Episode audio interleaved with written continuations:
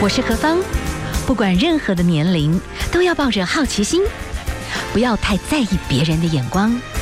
压力一定有，学着消化，变成力量。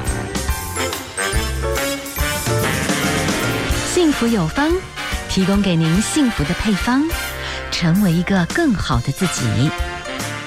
I will be better, renewed day by day. 欢迎大家继续收听 FM 一零二点五幸福广播电台，幸福有方，我是幸福 DJ 何芳。哇，刚才听到的这个是云氏哈，很舒服的这个旋律跟线条哈。许茹芸和熊天平他们非常的这个飘逸的声音哈。这这首曲子叫做《爱情电影》，所以呢，接下来哦，我们。呃，就请到我们的心理咨商师，很喜欢用电影的故事来谈到人的一些情感的爱恨纠结哈。所以呢，我们继续来请我们的咨商师哈，来跟我们聊一聊。黄博威医生，你好。是何芳姐好，各位听众朋友，大家好。是。啊、呃，您的隐喻心事其实有 part two，对不对？哈，是。那有第二个 part，就是他的家庭里的伤痕。所以呢，心理师陪我们自己的心找一个家。接下来哦，在这个旧旧历年，有时候大家一定一定要碰在一块嘛。那有时候团圆的时刻。对，我最近其实看一部电影啦，就是欧系电影。其实他意思说，当我们困在一起，哦、他们本来呢就是大家很快乐，就是一个爸爸妈妈其实是德高望重又有钱，然后买了一个小岛。类似这样，然后他们就坐小船呢、啊，本来是很开心吃吃，然后就啊，度假对，放松，哎，就吃吃，然后爸爸妈妈也感动开心，然后他们吃完各自就很忙，对，就没有想到风浪来了，他们就被困在那里，然后就很多潜藏的。本来吃一吃就走了，就不会有这些问题。可是相处多一些些，你知道吗？就会有一些事情啊，就跑出来。所以呢，呃，我们在这个过年期间呢、啊，会有很多家庭的这一些磨合、纠结很深的，会放在一起，就会有很多不同的故事。可不可以请我们的这个黄医师来跟我们分享，从电影里面你来怎么谈，从这些 story 里面谈家庭？对。对，我这本书当中，其实举了大概二十多部的电影，都跟家庭主题有关。那其中特别有好几部都是同一位导演的作品，哈，是这个日本的导演叫做市之愈和。嗯，好，那我我非常非常喜欢他的电影。那他电影其实家庭一直可以说是他电影当中。一个很重要或很很永恒的主题，因为它几乎每一部电影都跟家庭很有关系哦，所以你就觉得也蛮适合在这个过年期间要推荐给大家。那他的电影其实有蛮多的特色，其中有一个特色，以及刚刚何芳说，好像这种大家家人聚在一起，其实常常都在做什么？吃吃喝喝。没错，没错。对，所以吃东西其实一直也都是这个失之愈合电影当中一个重要的场景。嗯，他说他一定会拍那个家人一起用餐的这个情况。是，那他还讲过，他不只会拍用餐，他也会拍备餐呐、啊。谁在准备那些菜？谁怎么做菜？做菜中间大家在做一些什么？哎，那个其实我本来没有特别注意到这个部分，但是我后来发现，哎，这蛮有，这是蛮有意思的一个点。因为他说，从这个准备餐，从整个用餐的过程，你就会发现出一个家庭里头的动力到底是什么？是，好，是谁在谁在顾这个家？然后这个家在这个用餐当中，大家会说什么样的话题？好像一个家的特色，一个家的风格，都从这边呈现出来了哈。嗯嗯，对，所以他的电影。其实有时候看是枝裕和的电影会看得很饿，就是了，因为一直常常有这个家人在用餐，而且有些食物看起来很好吃哦。我记得那个他很有名很有名的一部电影叫做《横山家之味》，是对，那里面有一幕就是那个老母亲啊，就是很有名的日本演员叫树木希林哈，前呃前呃呃去年好像去年前年刚过世的这位演员，他在《传山家之味》哈演这个老母亲，他在做一道他们家的传家叫做炸炸玉米啊。对，把玉米这样炸，然后他就那边就拍了很多特写在炸玉米哈。那那个在炸玉米的过程中，他的媳妇就问他说：“哎，妈妈，你这个炸玉米从哪里学来的？”哦，他说他也不知道，他就是看他妈妈煮，哦，他们家就会吃这道菜。那他后来才发现说，哦，原来这是他们家独门料理哈，因为他原来别人没有吃过这道菜哈。好，那他在讲这个故事的时候，他们就讲说，每次做这个菜，他的小孩就在旁边剥玉米。嗯，那她的老公就是他们家这个老公，本来以前。都是在自己的房间里，但是每次炸玉米的时候，就闻到香味就会走下来。好，所以整道菜就就是传承了整个家族的记忆，一直下来。对，所以比方说我我看完这部电影，我就很想知道炸玉米到底是什么味道哦。哎，有一次我去个寿司店，刚好看到里面就是哎。既然有炸玉米这道菜，哎，我觉得那就变得观众跟这部电影又有一个连接。嗯，所以他的电影当中一直透露出一种食物就是家庭记忆的传承。所以比方我们过年可能会用到很吃到很多的菜啊。他的电影当中，我记得《小偷家族》呃，他前一阵比较新的电影，那里面有一幕也是在谈到说，哎，他们会去问别人说，哎，你在哪里吃过这道菜？哎，那我觉得一讲出来说，哦，那我跟我阿妈吃过，哦，原来那就是一个家族的一个记忆在里面。对，所以我觉得他的电影常常有一些透过一些食物连接出整个家庭的一些记忆故事，嗯、透过食物来传达出来。因为其实，在过年期间就会有很多的食物跟人的团聚。对，其实有蛮多电影其实都是从这个食物大家团聚里面，哎，它透露蛮多电影的线索，那个家人的关系都在里面。好，我们先休息一下，好，我们来欣赏一首曲子。FM 一零二点五幸福广播电台，幸福有方，我是幸福 DJ 何芳。好哦，今天呢，在我们的第二小时哈，我们就请到咨商师来跟我们聊一聊。今年说真的，从去年一整年，我觉得大家都累了，你知道吗？然后现在就冰冰冰表啊。是。可是不管怎么样，对啦，就是我们从国外的经验，只要那种大规模的哈这种假日的话，这个疫情其实就会有点就是百花齐放，有一点这种状况。可是。大家就还是很想聚在一起。是。好，我们今天从这个温馨电影里面，其实我们的黄博威导演，你很喜啊，不，黄博威心理师，好，你很喜欢看电影。对。然后你今天特别跟我们讲的是一个日本导演。对。是之是之愈合。OK，是之愈合。对，是。对，那我我我我我很喜欢他很多部电影哦，其中我的书里面有提到一部叫做《海街日记》，是哦，是讲这个四个四个姐妹的故事。那这四个姐妹是同父异母的姐妹，其中三个。呃，就是呃，其中三个姐妹是呃同父同呃，就是同一个爸妈生，但是最小的那个是同父异母的，是是，对。然后那里面他找了就是那个好像就是大概是史上颜值最高的四姐妹了哈。好，那找了很多四个很有名的长濑呃呃长长。哎，这个突然间忘长呃长泽雅美啊，是是他们长泽雅美没错，对对对，几个演员哈。好，那呃里面他的故事其实其实是这个电影很好玩的地方，他除了是一个很敏锐的家庭观察者，常常从很细微的家人的互动，就像我们刚刚说的，比方说煮饭、吃饭这些互动来。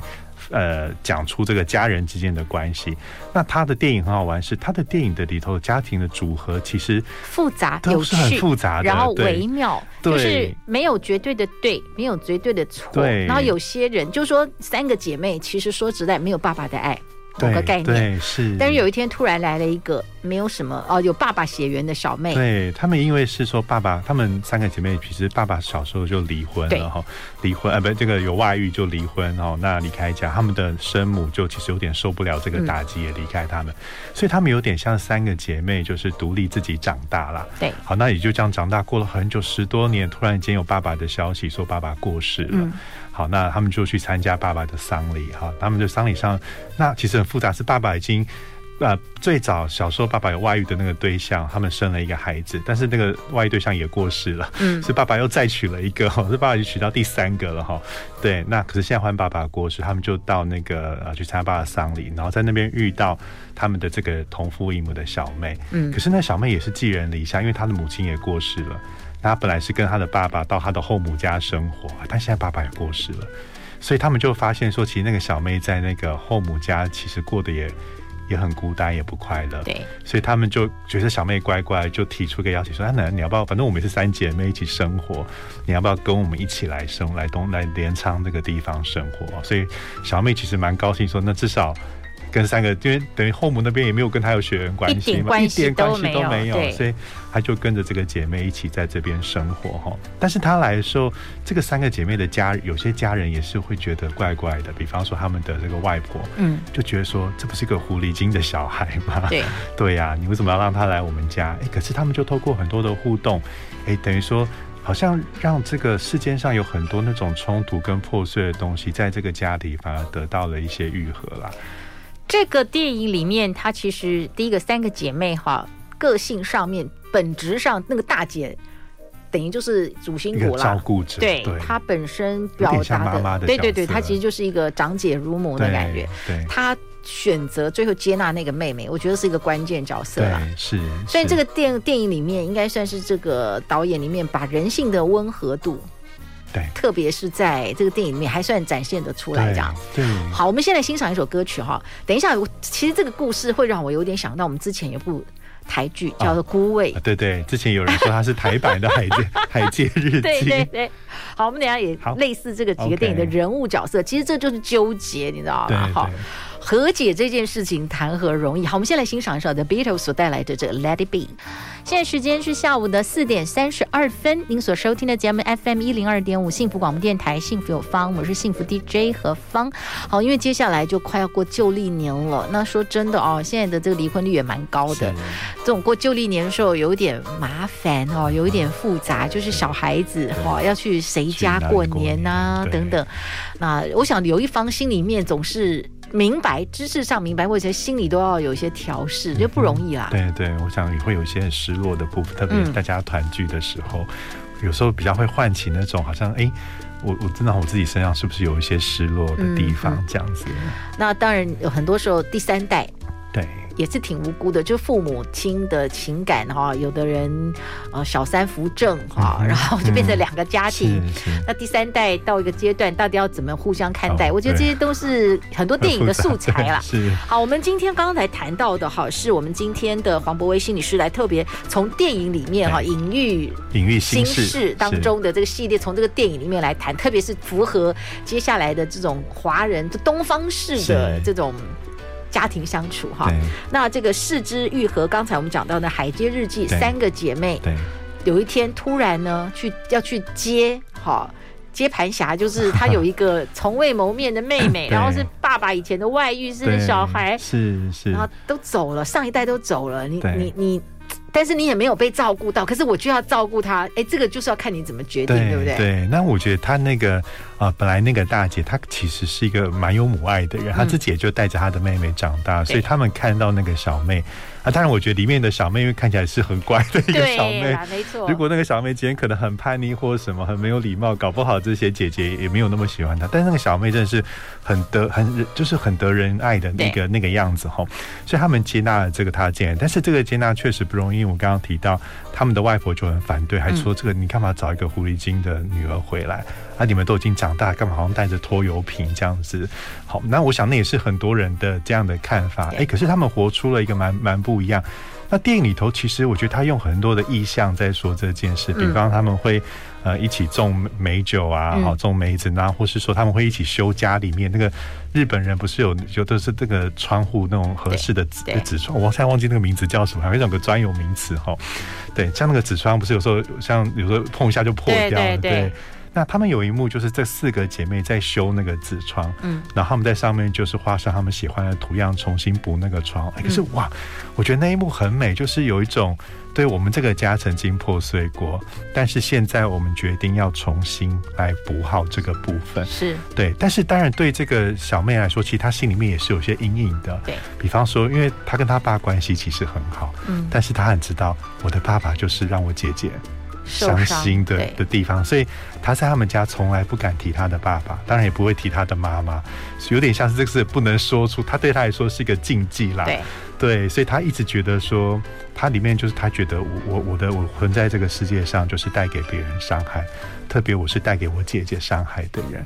对，那我觉得后来是直到有一次他姐姐跟他提到说，这些都不是我们的错，嗯，才让他心里面真的放下了。这个一个一个好像很大的一块石头，那有一幕蛮感动，是那个大姐带他到一个山上去，吼，大姐就对那个山谷大喊说：“爸爸是个笨蛋，这样子哦。”对，然后哎，这个这个妹妹听到之后，我觉得有点释怀，然后她也喊着说：“我的妈妈是个笨蛋，这样子。”对，可是，在那一幕，我觉得他们就是这个家庭得到了一些，好像把上一代的恩怨。好像觉得对，那是确实造成我们家的伤害，但是我们就让它存在那边。那但是我们还是要原谅我们自己，嗯，我们要我们要为我们自己，我们不需要背负这种我们自以为的原罪，啊。对对对，所以他一直觉得我活着是个原罪，但是他从来到这个家庭，然后他的姐姐或是那个小镇的有一些很温暖的，让他知道，其实你活在这个世界上有你自己的价值，对。对我们一直要讲那个台湾的孤味，来不及讲哈。我们等下休息一下，真的就是同样带概念了哈。据说呢，这个故事其实谈的人性是一样的。对，哦，孤味其实就是一个大太太，这一辈子先生都没有忠实过，对，过世了，是是，然后开始必须要来面对这些过往的，对，从后世面对。过往的这些恩怨情仇，又再会唤起来那样。然后最后他要面对，不能算小三啦，但是就是，反正他先生最后就是跟一个女人在一起，可是他们是没有离婚哦。哈，好，那最后那个太太要怎么放下了？哈，好，我们先休息一下哈。我们来欣赏的就是邓福如所带来的《味甜词》。现在时间下午的四点四十分，今天啊，我们请到的是咨商师黄博威心理师哈，针对着这个电影。然后来疗愈每一个人的心事，特别呢是在接下来过年期间，很多的家庭，很多重组家庭，有些重组家庭前面的一段关系是不好的，是，所以但是又慢慢必须大家为了要让自己好，我要放下很多事情，我必须往前走。可是里面很多事情不是马上就可以好啊，就是综综合合，特别是在这过年期间呢，就揪起来。好，我们刚才呢，除了是四之愈合的这个导演，我们讲到的《海街日记》，其实也谈到的。就上一代的情感恩怨哈，哎，有一部台剧，其实也蛮感动的啦。我觉得陈淑芳哈，这个很资深的演员，其实她把一个台湾女性真的很不容易的那种忍吞论，很坚毅，很坚毅。可是其实也有有一些不甘心就被撩拨，对那个孤位哈。那当然那个呃不能讲小三呐，我只能说后来她的先生就。跟一个人长期住在一起的，哎，各有各的立场哈，都当你站在一个旁观者，哎，就不知道该怎么去描述那段关系，孤位类似这种人的关系，在这种过年期间或特殊期间，生离死别，呃。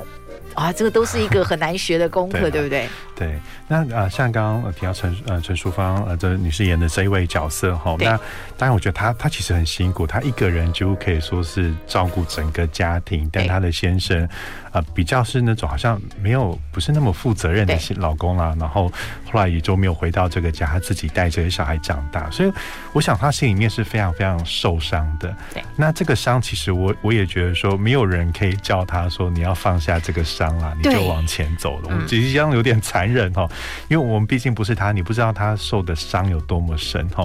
所以当后来他先生过世，他要筹备这个后事的时候，哎，发现先生就是有就一个另外一个对象嘛，那小孩都叫那个阿姨嘛。对对，那当然我觉得心里面他会有很多不平，觉得我其实我到现在还没有离，我才是那个原配哈。嗯，对我才是做任何的事情应该是我决定啊，不是这个先生他现在的同居人。呃，这个在决定这些事情哈，但是从从孤味你也可以看见说，其实有点像我们刚刚说上一代跟下一代，比方他的下一代，他的女儿，其实有有些跟爸爸的关系好像还不错，嗯，对，所以其实就是说一个家庭当中哈，其实这个反映出来，一个家庭当中不是每一个人对一件事的看法感受都是一样的，是，也许也许可能夫妻之间感情很差哈，很讨厌彼此，但是小孩可能。会对，即便对父亲还是会有很多的认同，还是有一些美好的回忆跟记忆啦。所以就说，也许我们中间冲突很多，但是你你不能够去剥夺小孩可能跟你的另外一半，他们有一些美好记忆的部分。但是那个仇恨不能生根是一件哇不容易的事情，因为有时候你确实看到有一些真的怀抱仇恨，他也希望他的孩子恨那个伤害他的配偶，对，所以最后最可怕的其实就是孩子。其实当然，我觉得过过呃去年有几个巨星哈，那个很可怕的姿势，要是 雷神对洪荒哈，我我我不知道了，我觉得好，我拉回孤位好了，我的意思说。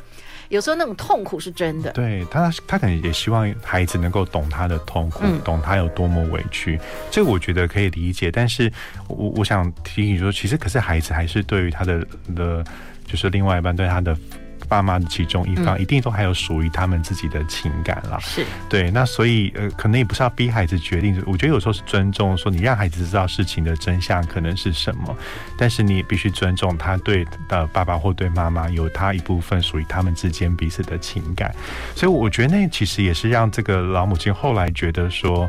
他好像要要放的其中一个原因是说，他有他的感受，但是他也尊重他的孩子有独立的、嗯、的这样的感受。吼，是好，那所以毕竟他们曾经活在一个家庭当中，所以虽然也许你伤害我很多，但我怎么样把这件事弄好？对，那但是其实还有一个是，我觉得这样的情况当中要怎么走出来，有一个。并不是说你就一定要原谅对方，把过去的事情全部放下来，对对，而是换另一个角度讲，我那我希望我的人生过得更好。嗯，如果这件事把我的人生给困住，我好像永远活在某一个仇恨或是委屈当中。所以我觉得可以想说，我我们这件事带给我们人生的一些影响是什么？你有没有觉得它卡住你某些地方？嗯，对，有一些关系，我觉得我有一点，有时候在人的关系上，我觉得对。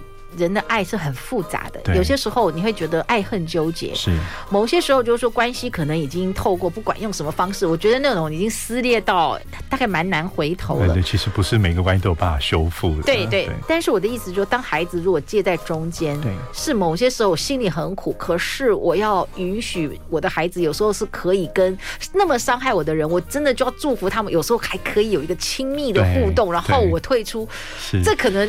对某些特别很难接受，啊、很难接受。对啊，甚至有时候会看到说你的孩子跟另外一半分开一半，有时候聚会吃饭的时候，你会很生气耶。对对对对对，对，说你你跟这个好像破坏我们家庭的人站在同一国的哈，是不是就就是好像你跟我不同国？对，嗯、那我我会觉得说我们要练习，其实人人人的心是很复杂，也没有完全一个人是，他可能是一个，也许对你来说不忠的丈夫或是太太，嗯、但是他也是孩子的爸爸或妈妈。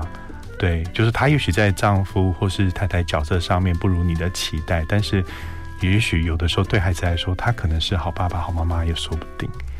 就是如果他可能是一个辜负别人情感的某个概念来讲，就是个渣，但是可能就是在某个领域里面，他对他的孩子其实并不是渣哦，他可能有另外一种圆融，跟对他孩子来讲，其实也是一种。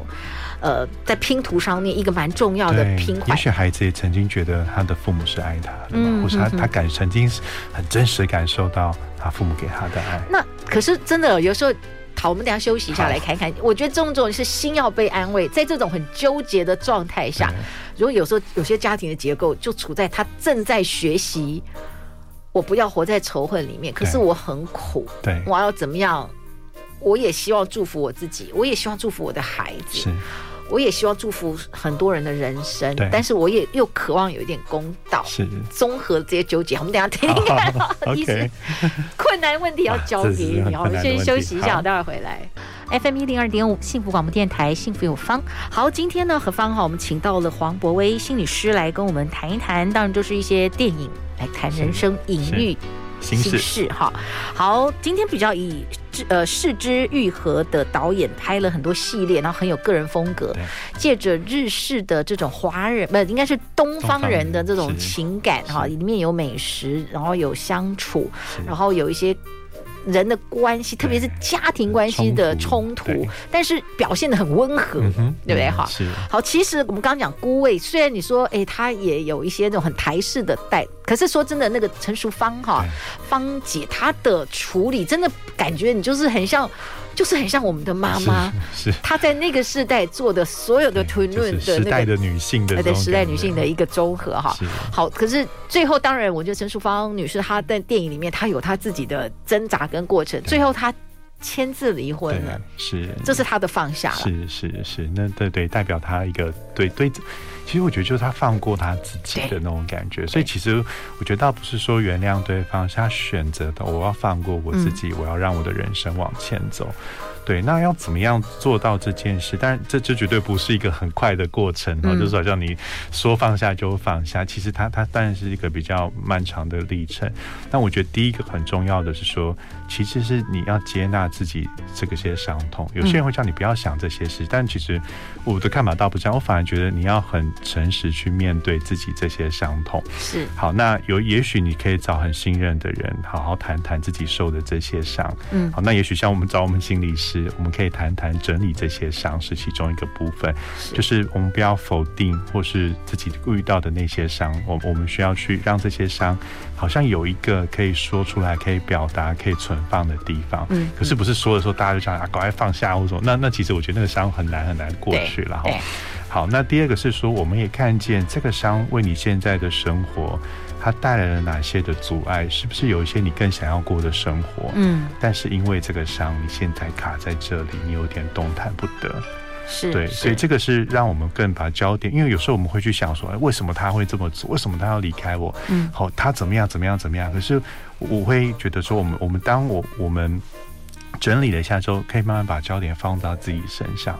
那我在这件事情中，我的感觉是什么？嗯，好，那他现在对我来说困住我的地方是什么？是好，那我希望我现在想要过的人生可能是什么？所以有点这边做一个一个一个转换了。好，到这边，对。那另外是说，我我我也觉得说，其实关系当中，可能我们要知道说。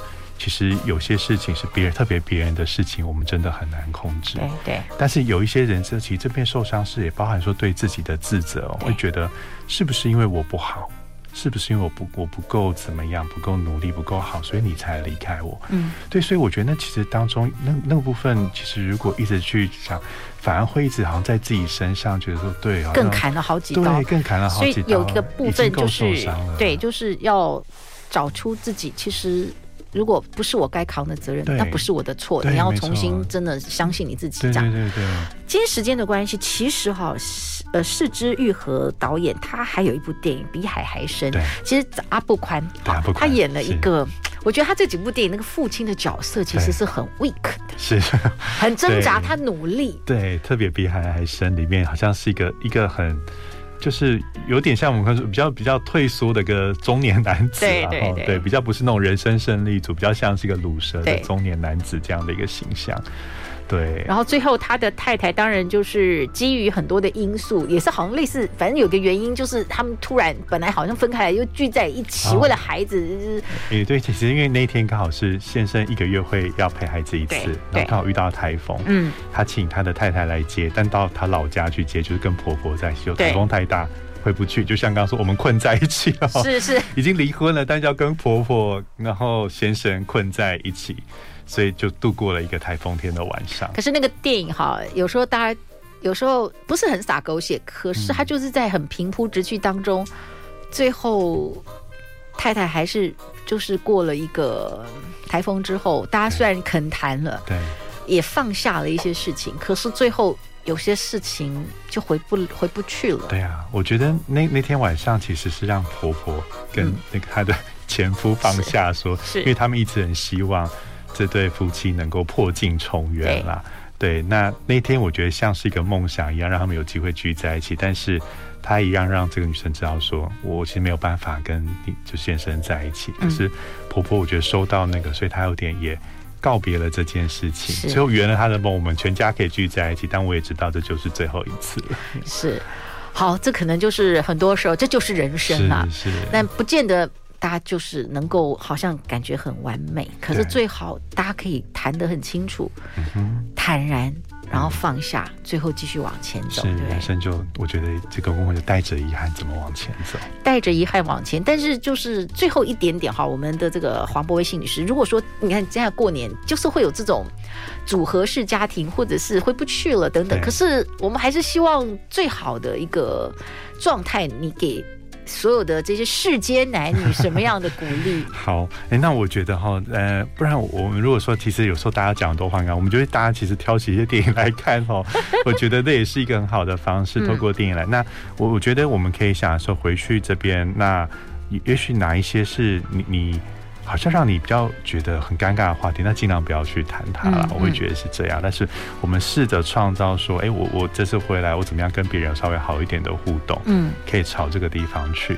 那我觉得是觉得你不需要太勉强自己，硬要怎么样。对。但是我们可以当做某种练习，哎、欸，就是我们练习跟。也许不不不一样的人，但是怎么样跟他稍微建立一点关系？我觉得会从这样这种小练习开始。对，好像有时候我们常常有时候海峡对讲甲方就是这样客户一样，我们就是学习，他就是一个久而不见的。你不用期待说我们要很那个很亲密还是怎么样，至少不恶化。对，好，至少每一次过年期间交接的时候，就是。恩怨绽放一边，客客气气，然后不要再去翻旧账，也许这是好的一步，这样子啊。好，今天呢，我们请到的是黄博威心理师，跟我们来分享哦。好，祝福所有的朋友们。当然，过年期间会有不同的心路历程，但是呢，希望所有的朋友们啦，就是幸福。每一个人有很多不同的面貌，一个人也是幸福，或者是呃，你重新找不同的不同的朋友，组成一种。团聚的方式，嗯、也许这也是一种幸福。对对，幸福现在越来越多元了。对，好，最后我们来欣赏的，就是张震岳的《抱着你》。好了，有时候拥抱自己，也给自己一个非常恩慈的一个鼓励。很多时候不一定是谁的谁的错，只是不合适。是是。后来才发现，因为每个人成长到一个阶段，对，有时候就突然之间就岔路了。哈，好，谢谢我们的心理师跟我们的分享哦，谢谢。谢谢